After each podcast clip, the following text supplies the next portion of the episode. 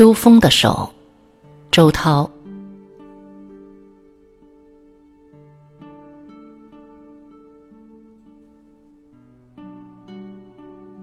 他轻轻弹拨着那叶片，似乎舍不得让它坠落。当他轻轻叹一口气时，叶片落了。何其美妙的时刻，何其准确的手！那是秋风游荡的时刻，那是秋风的手。立冬之前，秋风游荡着，匆匆赶往每一棵树，就像是一个摘棉花的农妇，急着去摘掉最后的叶片，仿佛他要是不摘干净，冬天就会埋怨他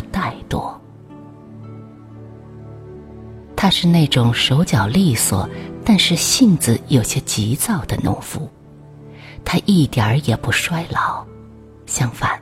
他的精力总是显得非常充沛，他应该大约三十岁多一点，还应该是一个北方农妇。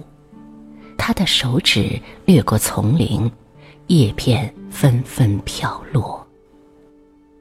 这时，大地上的一切成熟事物的芬芳，正在天地间浓郁的弥漫着，闻起来。像是秋天肉体散发出的气息，像是那农妇身上的气味，非常健康，非常饱满，夸示着无穷无尽的生育力，但是也含着这位厉害女人的一股凉意。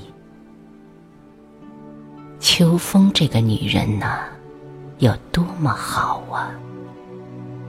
对每一棵树。他都采取有枣没枣打三竿的北方式做法，泼辣的近乎粗暴。但是对于有些独悬空枝的叶子，他却表现出细腻顽皮的态度。他有足够的耐心和丰富的情感，手指轻盈极了，似有无限留恋。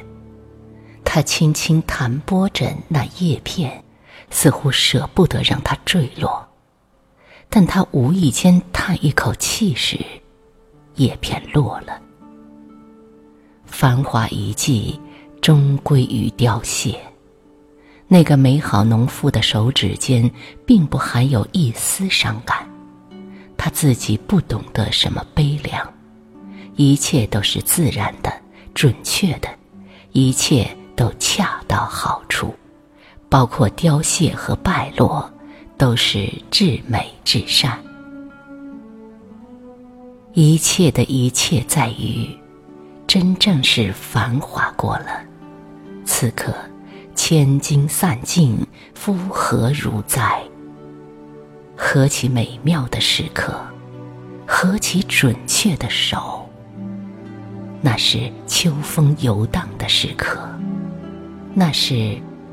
秋风的手。